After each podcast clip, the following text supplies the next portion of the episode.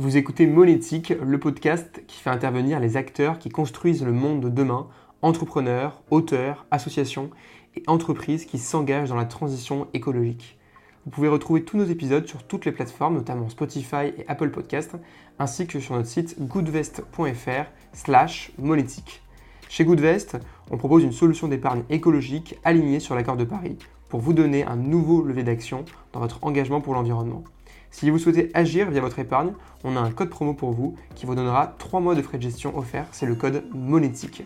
Et maintenant, place à l'épisode. Bonjour Pauline, euh, comment vas-tu Bonjour Joseph, très bien. Un petit peu chaud là, on, on enregistre mi-juillet en pleine canicule. Euh, donc on, voilà, pas des conditions super simples, mais on, est très content en tout cas d'enregistrer cet épisode qu'on voulait enregistrer depuis assez longtemps. Et puis les aléas de la vie ont fait que ça, ça a duré un peu plus longtemps. Ce que je te propose, c'est que tu te présentes rapidement euh, sur le plan là, personnel et pro, euh, et comment tu es arrivé du coup chez Finance for Tomorrow.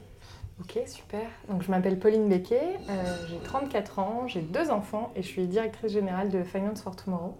Donc ça fait un an que je suis arrivée chez Finance for Tomorrow. Et euh, avant, j'ai fait euh, de l'audit et du conseil en développement durable pendant plus de 6 ans chez EY. Et ensuite, j'ai travaillé 4 ans chez euh, France Assureur maintenant, donc, qui s'appelait à l'époque la Fédération française de l'assurance, où j'étais responsable développement durable. Ok. Ok, ok. Donc toujours dans l'écosystème dans, du, du, RSE. Et pourquoi est-ce que tu es allé, tu t'es dit, secteur de l'assurance et de la finance?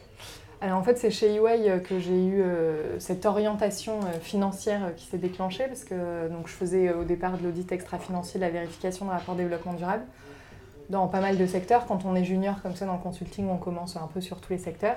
Et j'ai eu la chance d'avoir une mission pour une grande banque française et où en fait j'ai découvert l'effet de levier incroyable qu'avait ce secteur en fait pour transformer l'économie puisqu'il pouvait accordés euh, ben, avec les conditions de financement, euh, ils avaient un poids euh, pour demander à leurs clients des, exigences environnementales et sociales.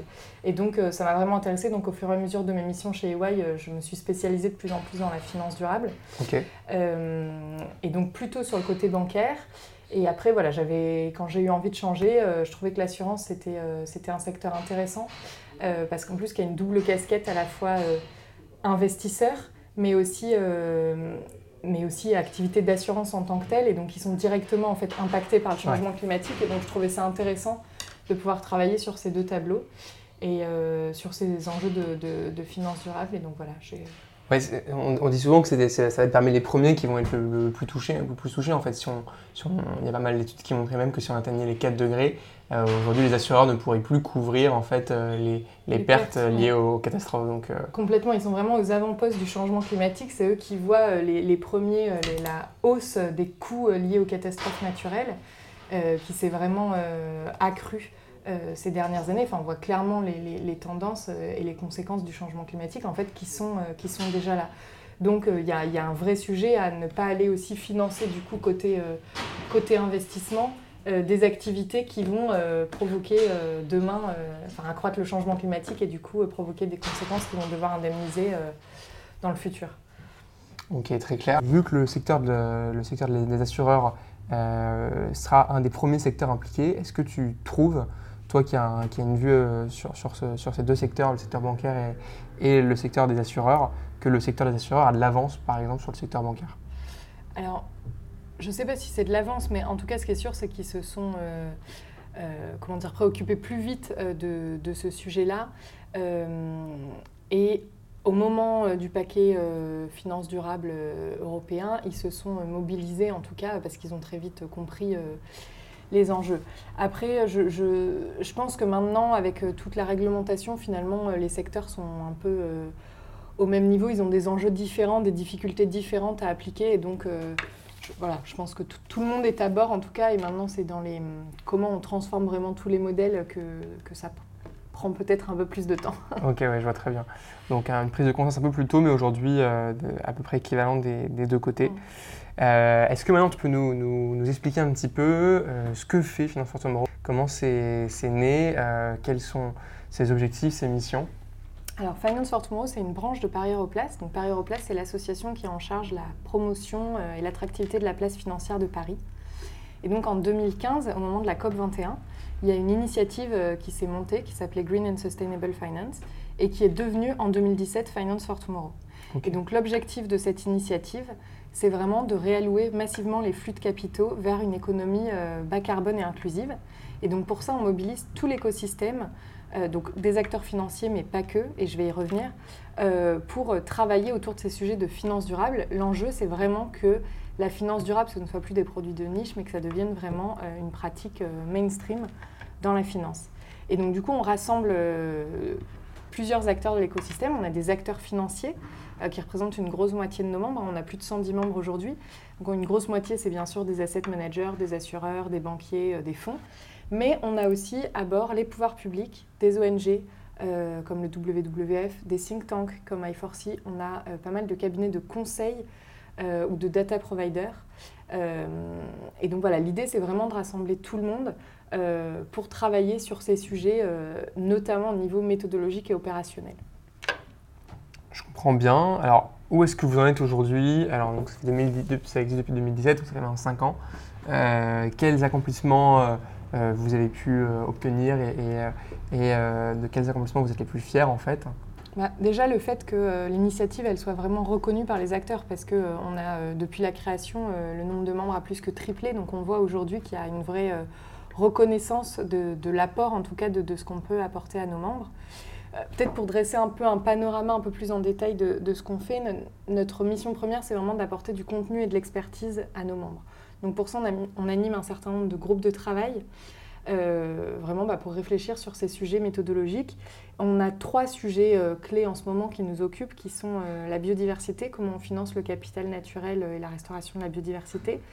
L'impact, c'est quoi la finance à impact? Quelle est la différence avec l'ESG, avec l'ISR comment on transforme les pratiques pour, faire, euh, pour transformer effectivement l'économie réelle.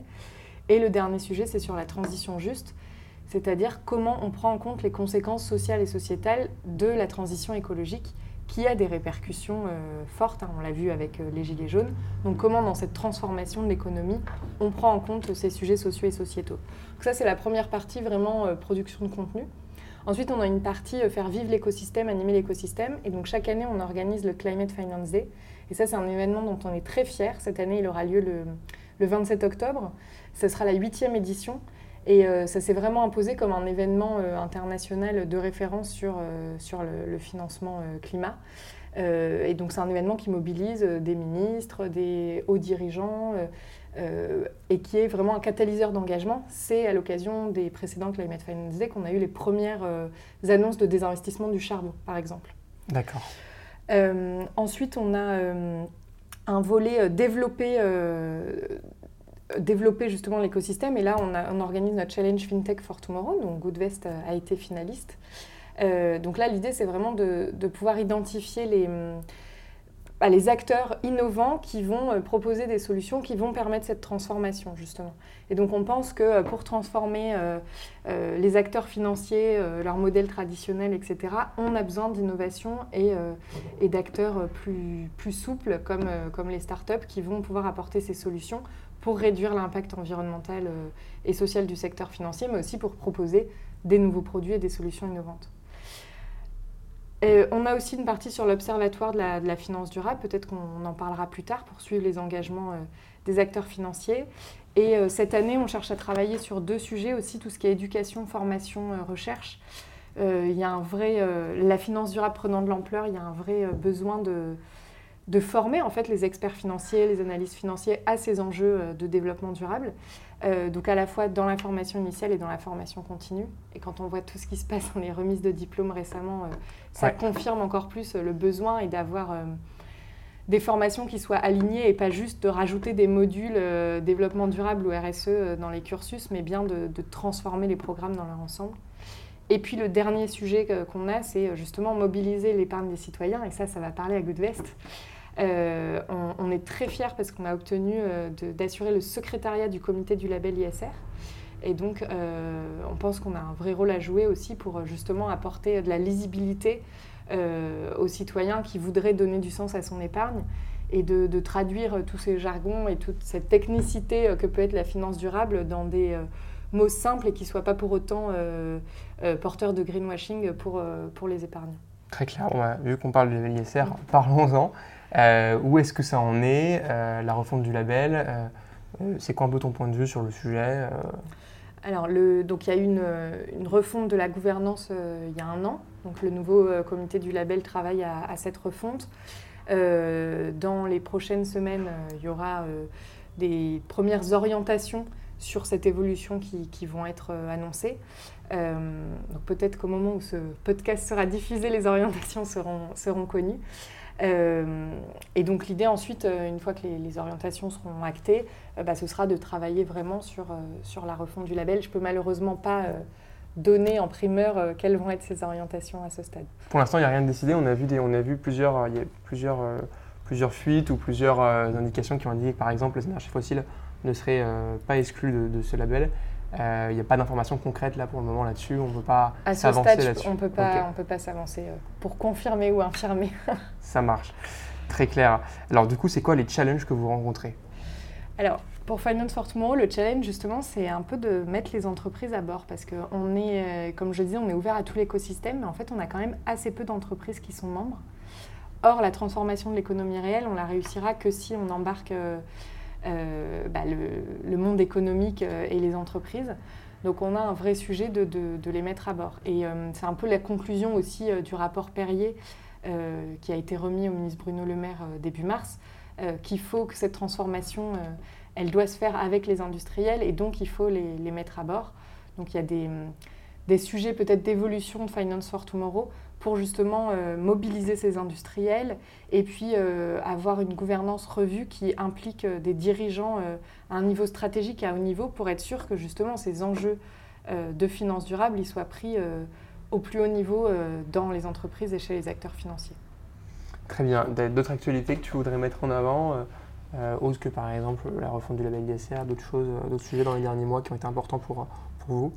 Euh, bah, je pense que c'est vraiment le sujet éducation, formation, recherche dont j'ai un, peu parlé, mais je peux peut-être développer. Là, on aimerait euh, développer une sorte de, label. Je ne sais pas encore si ça s'appellera label, mais en tout cas, ça sera une sorte de tampon Finance for Tomorrow pour euh, les cursus en finance et qui viendrait attester qu'il y a bien un socle minimal, solide sur les enjeux du changement climatique et les enjeux du développement durable dans ces cursus.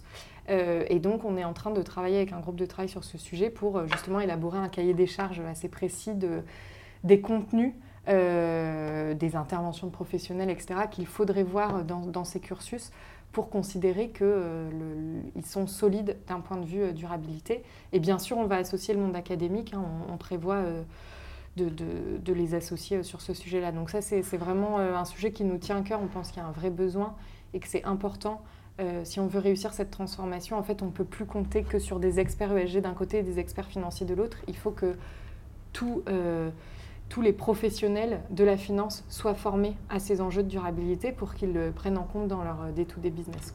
Et ça, en, termes de roadmap, l'objectif de la mise en place de ce label, si c'est un label On aimerait avoir euh, le cahier des charges abouti euh, d'ici la fin de l'année, idéalement novembre. Je ne sais pas si on va y arriver, mais en tout cas, ça serait vraiment euh, l'idéal pour que ça puisse être pris en compte en fait, dans les, formations et de, l'année suivante.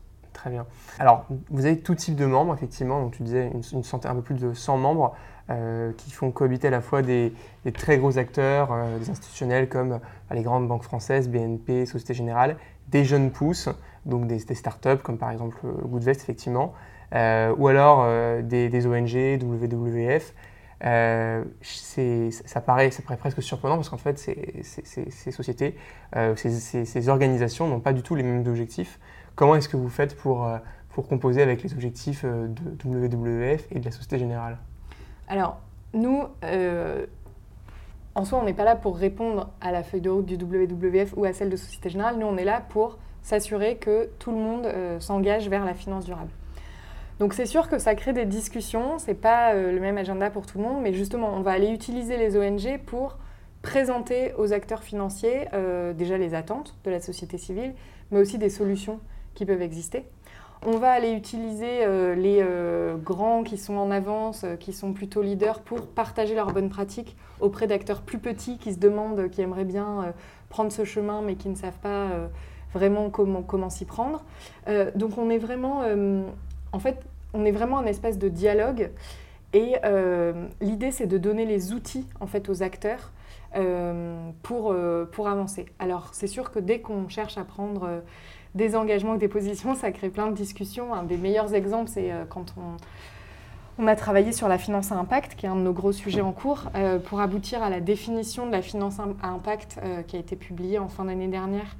Euh, pour aboutir à une définition qui va se consensus, ben, en fait, il a fallu six mois de travail parce qu'effectivement, entre les acteurs de la finance solidaire, pionniers de l'impact, les acteurs qui font plutôt des investissements dans le côté, les entreprises à impact, les grandes entreprises, ben, tout le monde avait chercher à s'y retrouver. Et en même temps, nous, on voulait produire une définition exigeante, qui soit pas euh, fourre-tout, euh, mais qui puisse s'appliquer à toutes les classes d'actifs. Euh, pour, parce qu'on pense qu'on peut faire de l'impact sur, sur toutes les classes d'actifs. Mais il fallait quand même une définition exigeante. Et donc ça, ça a mis six mois de discussions intenses et de groupes de travail pour, pour aboutir à cette définition. Est-ce que tu penses qu'aujourd'hui, la finance va suffisamment vite dans sa transition écologique? Non, je pense pas. En fait, je pense que le monde économique dans son, dans son ensemble ne va pas euh, suffisamment vite. Enfin, je veux dire, ça fait 30 ans qu'on sait euh, qu'il faut agir et on ne l'a pas fait. Donc maintenant, on se retrouve euh, dans l'urgence. Et donc forcément, dans le temps imparti, c'est compliqué en fait. Donc on... parce que c'est compliqué, on ne va pas assez vite. parce qu'il ne faut pas faire n'importe quoi non plus. Mais c'est vrai qu'il aurait fallu qu'on prenne ce chemin beaucoup plus tôt.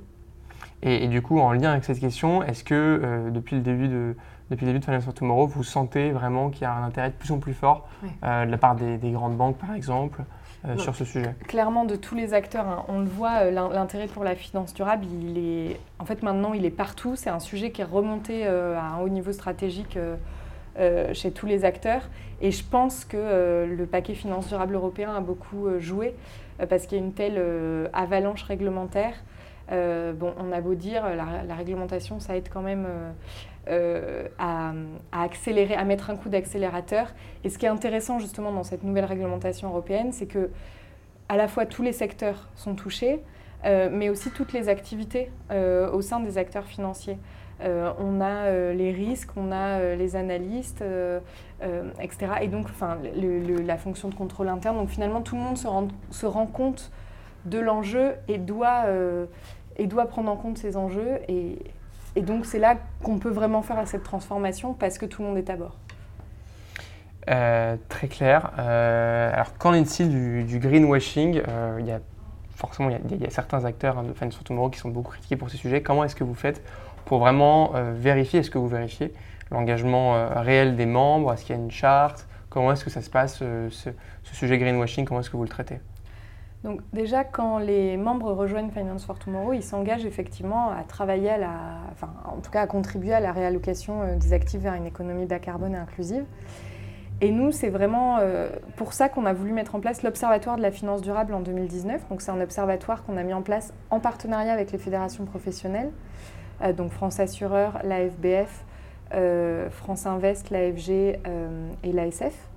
Euh, et donc l'objectif de cet observatoire, c'est d'abord de recenser tous les engagements finances durables des acteurs financiers et de donner un suivi sur ces engagements. C'est-à-dire qu'à chaque fois qu'un engagement public est pris par un acteur, euh, si l'acteur est d'accord bien entendu, il va se retrouver sur ce site internet et on va aussi voir dans quel rapport ou, sur internet il va publier l'avancement.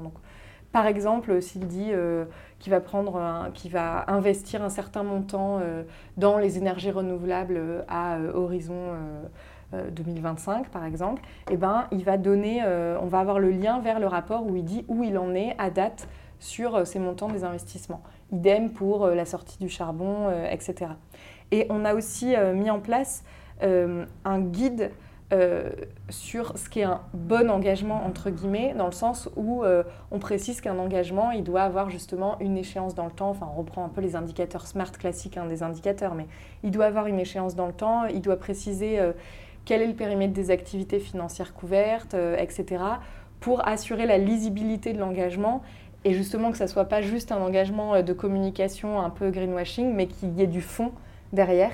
Et donc ça, on peut voir aussi sur les engagements qui sont publiés sur le site, en fait, si l'engagement, il répond ou non à ces critères. Donc il y a certains engagements qui sont publiés, on voit qu'ils ne cochent pas les critères. Ils sont publiés quand même, mais le, lecteur a l'information qu'ils ne répondent pas à ces critères. Et on a aussi une autre partie sur l'observatoire où on essaye de publier par secteur d'activité, donc pour les banques, les assurances, etc., les, des indicateurs agrégés qui vont montrer la transformation du secteur financier. par exemple, on va avoir le montant des fonds labellisés, on va avoir les expositions au charbon, etc. Très bien. Euh, est-ce que cet observatoire, il, a aussi, euh, il, peut avoir aussi l'objectif d'alerter les acteurs sur leur, communication? Euh, Il y a des acteurs qui sont fait critiquer pour revendiquer une neutralité carbone, etc., qui ne prenaient pas forcément en compte les trois scopes. Est-ce que tu penses que c'est votre rôle aujourd'hui ou ce sera votre rôle peut-être un jour de dire à tel acteur, OK, c'est super de, faire cette communication, mais aujourd'hui, ce n'est pas vraiment en ligne avec les actions réelles qu'il y a sur le terrain? Bah, en tout cas, on n'est pas là pour euh, juger de l'engagement. En revanche, le fait qu'on accompagne l'acteur en lui disant attention, l'engagement, il n'est pas suffisamment précis ou euh, on précise. En fait, ce qu'on veut, c'est de la transparence. Euh, donc, effectivement, si c'est un engagement qui couvrirait que le scope 1 et 2 et pas le scope 3, bah, on va demander à l'acteur de le préciser. Donc, on pense qu'avec le travail qu'on fait et ce dialogue vraiment bilatéral hein, avec chaque acteur et aussi au travers des fédérations professionnelles, ça aide aussi euh, les acteurs financiers lorsqu'ils prennent des engagements à euh, en tout cas les formuler euh, de manière claire et transparente pour pour pas donner l'impression, par exemple, que ça couvre tout leur portefeuille d'investissement quand c'est uniquement sur une, une partie. Et, d'ailleurs, ça, peut s'expliquer hein, qu'un engagement ne soit pas pris sur l'ensemble du portefeuille d'investissement parce que pour des questions d'accès à la donnée ou, ou, tout simplement parce qu'un investisseur qui investit dans le souverain ou dans du corporate, il ne va pas avoir les mêmes engagements. Euh, sur, sur les différentes classes d'actifs, mais il faut juste être clair sur ce que recouvre l'engagement. Ok. Alors, plutôt sur, euh, sur, pour revenir un petit peu sur, sur la partie euh, donc tu as fait l'ensemble de ta carrière hein, dans, dans, la RSE et l'engagement environnemental. Est-ce que tu as eu un déclic à un moment Est-ce que tu t'es intéressé à ce sujet assez tôt? Alors, j'ai toujours été intéressée par ces sujets-là parce que je crois que ma ville était une ville pilote pour le recyclage quand j'étais petite. Donc, enfin, bon, j'ai toujours été un peu euh, voilà, intéressée. C'était euh, Saint-Orens de Gameville à côté de Toulouse. D'accord. Euh, les, Toulousains sont assez engagés. On a beaucoup de, Toulousains dans ah clients. bon, bah, tu vois, à Toulouse, il doit y avoir un truc. Et non, mais c'est surtout en fait pendant mes études, parce qu'au départ, j'ai fait un master sur la coopération internationale et le développement. Je voulais plutôt travailler en ONG sur le développement des pays du Sud. J'ai fait mon stage de fin d'études en Mauritanie, euh, alors avant ça, j'ai fait des stages, euh, j'ai fait un stage au Bénin, j'ai fait euh, des voyages en, Afrique pour des, raisons personnelles. Et déjà, j'ai été super frappée par les champs de plastique à perte de vue qu'on voit. Donc j'avais un peu orienté, j'avais fait un mémoire par exemple sur la valorisation du plastique à Ouagadougou. Enfin voilà, c'était des sujets qui m'intéressaient. Et puis quand j'ai fait mon stage de fin d'études en Mauritanie, j'avais pas choisi le pays le plus facile. J'y étais au moment où il y avait Al-Qaïda au Maghreb islamique, donc on n'avait pas le droit de bouger de la capitale, Nouakchott. Euh, du coup, j'ai pas hyper bien vécu mon expérience à l'étranger. Je me suis dit que j'étais pas forcément faite pour l'expatriation. Et surtout, j'étais à la FAO, euh, donc dans, le système des Nations Unies. J'avais un, problème de positionnement à me dire bon bah voilà, nous on vient vous dire comment vous développer, alors qu'en fait on a plein de choses à revoir. Enfin nous on a un peu fait n'importe quoi. Euh, et donc je pense qu'on a plein de choses à revoir sur nos modes, nous, de production et de consommation. Et donc, du coup, je suis revenue en France et je, me suis orientée euh, sur la responsabilité sociale d'entreprise. J'ai refait un stage chez Orange France en RSE. Et c'est suite à ça que je suis rentrée chez EY. Et, voilà. et ensuite, j'ai déjà raconté comment je suis arrivée à la finance durable. Quel conseil tu donnerais à, des particuliers euh, qui, euh, qui, souhaitent du coup bah, rediriger leur, leur épargne? Déjà d'en parler à leur conseiller financier parce que euh, rediriger son épargne, ça veut aussi dire quand même choisir des produits financiers qui sont quand même adaptés hein, au profil de risque et de rendement. Ça, on ne peut pas euh, s'asseoir dessus. Mais donc, du coup, c'est le conseiller financier qui va être euh, le plus à même de proposer des produits qui répondent justement à la fois aux préférences de durabilité de l'épargnant et aussi à son appétence au risque, etc. D'autant plus que le conseiller financier va être obligé d'avoir euh, ce, dialogue-là, oui. Alors, ça devait être effectif début août. Finalement, ça ne sera que début 2023, je crois. Donc, euh, bon, ce dialogue n'aura lieu que début 2023, mais vous pouvez déjà tester vos conseillers financiers. Non, un certain nombre sont, déjà formés. En tout cas, il pourra proposer des produits adaptés. Et puis sinon, bah, choisir des produits euh, aussi engagés comme l'offre proposée par, par Goodvest. Hein, il y, a des acteurs voilà, comme vous qui développent des produits vraiment autour de, ces sujets de ces sujets de durabilité. Et puis, euh, un autre conseil, c'est, euh, alors c'est peut-être un peu fastidieux, mais de lire la documentation financière en fait associée au produit, parce qu'on a plein d'informations ESG, et avec la réglementation européenne euh, sur la transparence des produits financiers, en fait, on a encore plus d'informations. Alors ça demande de se plonger dans les documents, mais on va savoir un peu quels sont les objectifs visés par le fonds, s'il y en a en matière environnementale et sociale. on peut avoir des indicateurs comme l'alignement euh, à la taxonomie euh, ou les émissions de CO2, etc., euh, liées aux fonds dans lesquels on investit. Donc ça va apporter plein d'informations pour quelqu'un qui s'intéresserait à ce sujet-là. Alors, je, m'éloigne un petit peu du sujet, mais ça, me, fait penser à, pas mal de choses. Euh, on le voit pas mal chez Goodbase, on est, on est, en contact avec des clients, certains sont expérimentés et beaucoup, aujourd'hui, ont des connaissances qui sont très très simples hein, sur le domaine de la finance. Mm. Euh, est-ce que tu penses que euh, une, des prochaines étapes en lien avec votre label, ce serait également d'aller chercher un peu plus tôt? Est-ce que dans les lycées, par exemple, il ne faudrait pas qu'il y ait des formations sur les sujets euh, bah, finances personnelles euh, et euh, en abordant ce sujet, bien sûr. Ça, complètement. Hein. Avant de parler de finances durables, il faut parler d'éducation financière. Il y a un vrai enjeu d'éducation financière en France, en tout cas, et je pense en, Europe aussi. Mais, mais il y a un vrai sujet d'éducation financière. Et c'est vrai qu'avant de parler de finances durables, il faut quand même avoir une connaissance minimum sur, sur, la finance. Et donc, il y, a, besoin aussi de, de former là-dessus. Et, tu parlais des labels, je pense effectivement que les labels sont quand même un super outil euh, parce que ça permet de faire confiance. On sait qu'il y a un tiers indépendant qui est venu vérifier euh, qu'il y a un cahier des charges qui est respecté, etc. Après, aujourd'hui, on a un peu une multitude de labels. Euh, moi, je pense, bon, ça c'est un avis personnel, mais je pense qu'il y a besoin d'un label ESG européen un peu chapeau qui ensuite pourrait se décliner par thématique, etc., mais qui viendrait en tout cas être très lisible pour le client final. Alors, on a l'écolabel qui existe hein, et qui, euh, il y a des travaux en cours pour essayer d'appliquer l'écolabel aux produits financiers.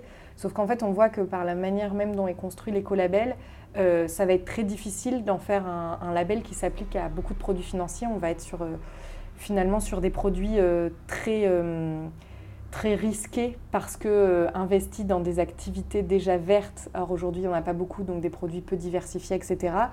Donc l'écolabel n'est pas la solution et il faut penser à un autre label euh, qui couvrirait les sujets ESG de manière plus large. D'accord. Est-ce que pour toi, le, label principal doit exclure ou pas les énergies fossiles ou certaines énergies fossiles? Euh, Je pense que le label principal ne doit pas le faire. Euh, en revanche, il faut absolument avoir de l'engagement, des critères sur l'engagement euh, avec les entreprises dans les énergies fossiles.